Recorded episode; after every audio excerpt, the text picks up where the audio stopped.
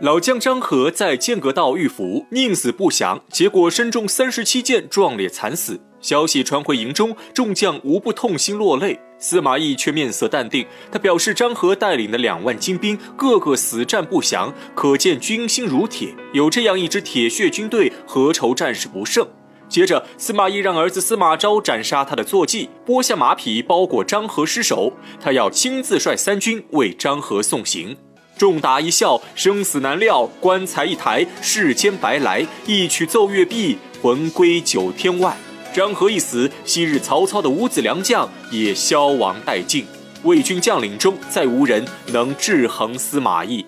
司马懿兵败的消息传到曹真耳中，曹真大惊失色。他本想称病避战，却没想到司马懿也打了败仗，而且还害死了老将张合。曹真知道司马懿阴险狡诈，觉得不能再让他掌管军权，于是立刻写信给曹睿，请求撤掉司马懿，派他重掌魏国大都督。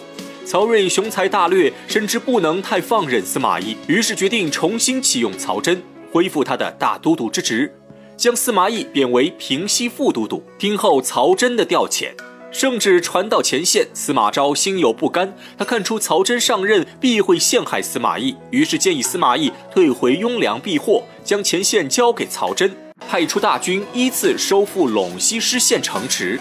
而远在洛阳的晋书，虽然是曹丕安插在司马懿身边的棋子，但眼下曹丕已死，他又与司马懿相处日久。尽管司马懿又老又不爱洗澡，但晋书宝贝还是渐渐爱上了这个才华横溢的糟老头子。眼看天气转凉，晋书怕司马懿感染风寒，特地缝制了一件棉衣，托人带给司马懿。司马懿贪婪地嗅着手上的棉衣，似乎又闻到了晋书那沁人心脾的体香。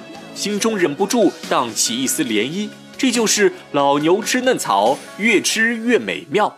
正在此时，帐外传来嘈杂之声。司马昭循声望去，原来是曹爽领兵回营了。从马腹下蜀军的人头来看，此次追击曹爽斩获不少，算是立了大功一件。司马懿听后，立刻嘱咐司马昭：曹爽谋略远胜其父曹真，让司马昭日后定要小心防范曹爽。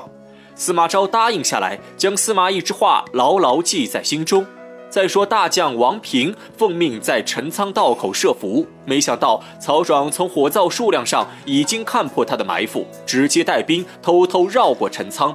王平埋伏五天，没见一个魏军追来，正要撤退时，曹爽率兵从左右两边杀出，王平腹背受敌，伤亡惨重。若不是弓弩手死命放箭，恐怕王平就要全军覆没了。王平好不容易率领残兵侥幸逃脱，回来之后清点士兵，两万兵马竟折损五千以上，这可是实实在在吃了个大败仗。王平和魏延一起面见诸葛亮，将战况如实禀告。谁知这一切都在诸葛亮的预料之中，他安排魏延和王平坐下，缓缓说出自己的计划。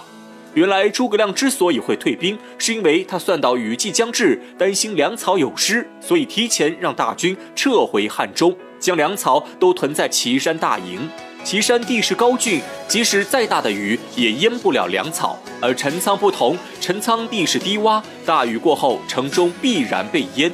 这样一来，不仅魏军的骑兵发挥不了作用，就连他们的粮草军械也会被雨水浸泡。到时候自己大军回头出击，必能一战而胜。